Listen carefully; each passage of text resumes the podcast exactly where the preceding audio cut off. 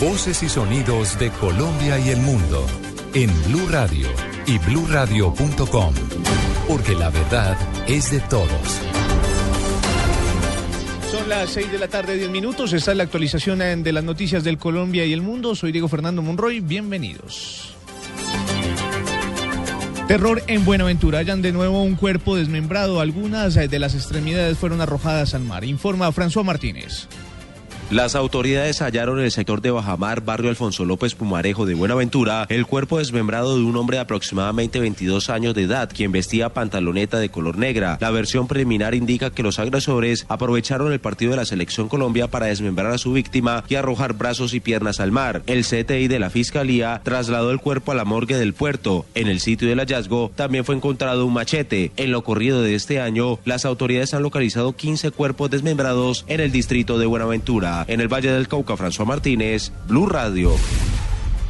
La Policía Metropolitana de Bogotá lamentó la muerte de un auxiliar de la policía en medio de una riña registrada en la estación de Transmilenio. Los detalles los tiene Carlos Alberto González. El general Humberto Guationce, el comandante de la Policía Metropolitana de Bogotá, lamentó la muerte del auxiliar de la policía, David Vargas, de 18 años, quien en el cumplimiento de su deber, queriendo evitar una riña en Transmilenio, recibió a cambio una puñalada. Bueno, mire, este es un caso muy triste. Esta persona de 18 años de edad una riña que hubo entre Transmilenio, él intentó mediar en la riña, desafortunadamente una de las personas huyó y él quiso ir a capturarla y lo que recibió fue una puñalada a cambio. Muy triste para nosotros, una persona de 18 años de edad, un joven que apenas comienza a vivir, una persona que no tenía por qué morir miserablemente así, pero desafortunadamente estamos en este país de, de, gente tan violenta. Apenas dos meses llevaba este auxiliar prestando servicio en la policía, vivía en Ciudad Bolívar. El general informó que el autor de su muerte ya está identificado y van tras de él. Carlos Alberto González, Blue Radio.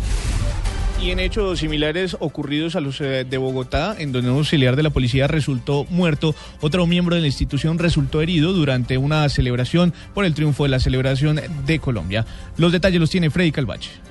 Según el secretario de gobierno de Popayán, Nino Erazo, el uniformado fue agredido cuando atendía un caso de riña que se estaba registrando cerca a una de las pantallas gigantes que se habían ubicado en el norte de Popayán para el compromiso futbolero entre Colombia y Uruguay. Lastimosamente fue recibido a piedras por algunos jóvenes, algunos desadaptados, y recibió una herida en un pómulo que le, que le atravesó pues de un lado a otro el, el, el, cachete, pues, y le, dos dientes tienen fracturados. Entonces ya lo están atendiendo. El funcionario también dijo que por lo menos 100 motociclistas fueron sancionados por infringir la norma del parrillero. En Popayán, Freddy Calvache, Blue Radio.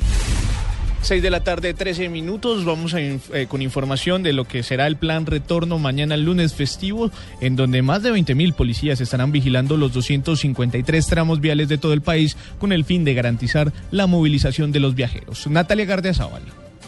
Las autoridades esperan que se movilicen más de 1.500.000 vehículos en las carreteras del país el día de mañana. Así lo aseguró el general Carlos Ramiro Mena, director de Tránsito y Transporte de la Policía, quien agregó que la accidentalidad ha disminuido en un 61% con respecto al mismo periodo del año anterior. Tendremos nosotros unos reversibles que comenzarán a partir de las 2 de la tarde. Un reversible que viene desde Villavicencio, es decir, en, en una sola vía hacia Bogotá. Igualmente el que viene desde La Vega hacia Bogotá el que viene desde Girardot hacia Bogotá. Vamos a activar especialmente un anillo vial para aquellos que deseen salir desde la capital de la República hacia el sur del país. Podrán tomar por la vía Acíbate a llegar a Ciudad o por la vía eh, del Colegio, La Mesa, Anapoima. Mañana habrá restricción para los vehículos de carga a partir de las 3.4 toneladas, que será desde las 9 de la mañana hasta las 12 de la noche. Natalia Garde al Blue Radio. Y autoridades en el departamento de Antioquia entregan un balance positivo de seguridad en las carreteras en lo que va corrido de este puente festivo. Esto pese a que una persona murió en un accidente de tránsito. Alejandro Calle.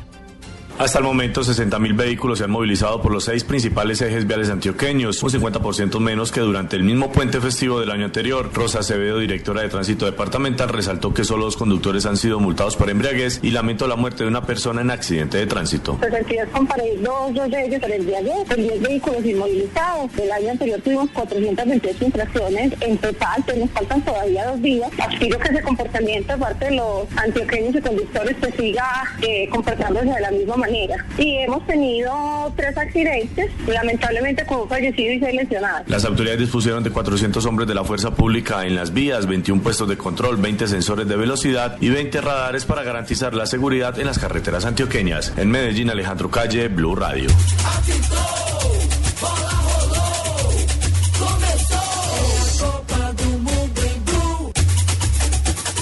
Y continúa el Mundial de Brasil 2014. Otro colombiano se encuentra haciendo historia en, tierras brasileras. Hace pocos minutos, Jorge Luis Pinto, técnico de la selección de Costa Rica, acaba de derrotar a su similar de Grecia a través de los puntos penales. Estas son las primeras declaraciones de Pinto de lo que dijo de este importante triunfo de la selección Tica.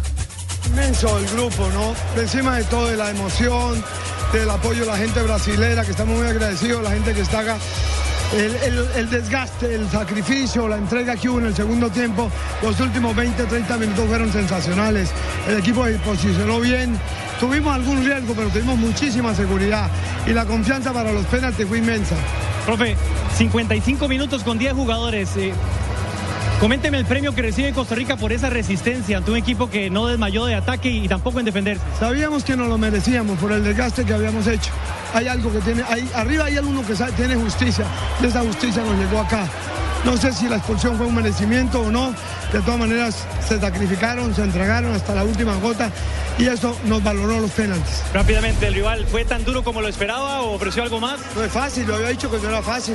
Yo pienso que hoy jugó más fútbol y de pronto no se defendió como se defendía antes. Profe, ¿usted está consciente de la historia que...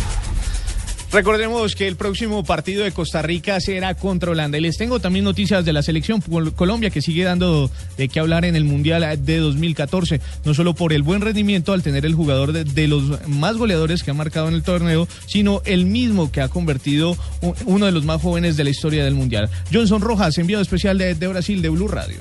El mediocampista cucuteño de la selección Colombia, James Rodríguez, con 22 años y 11 meses, es el cuarto jugador más joven en la historia de las Copas del Mundo en marcar cuatro goles de forma consecutiva. James Rodríguez es el máximo artillero del torneo con cinco goles, seguido por Neymar y Messi que tienen cuatro. Teófilo Cubillas tiene el récord de ser el más joven en marcar cuatro goles de forma consecutiva en un mundial. Fue en 1970 con 21 años y 3 meses. También tiene el registro Fran Bene en 1966 y Pelé en el 58 y 62 con 21 años y 7 meses. James Rodríguez, la joya colombiana que brilla en la Copa del Mundo Brasil 2014. Es, un orgullo. Yo solo quiero ayudar para que el equipo gane, para que Colombia llegue lejos. Ellos tienen también historia. Estoy teniendo un buen nivel. se está haciendo goles también, entonces estoy feliz por eso. En la Copa del Mundo de la FIFA Brasil 2014, Johnson Rojas, Blue Radio. En Blue Radio, toda la información del Mundial Brasil 2014.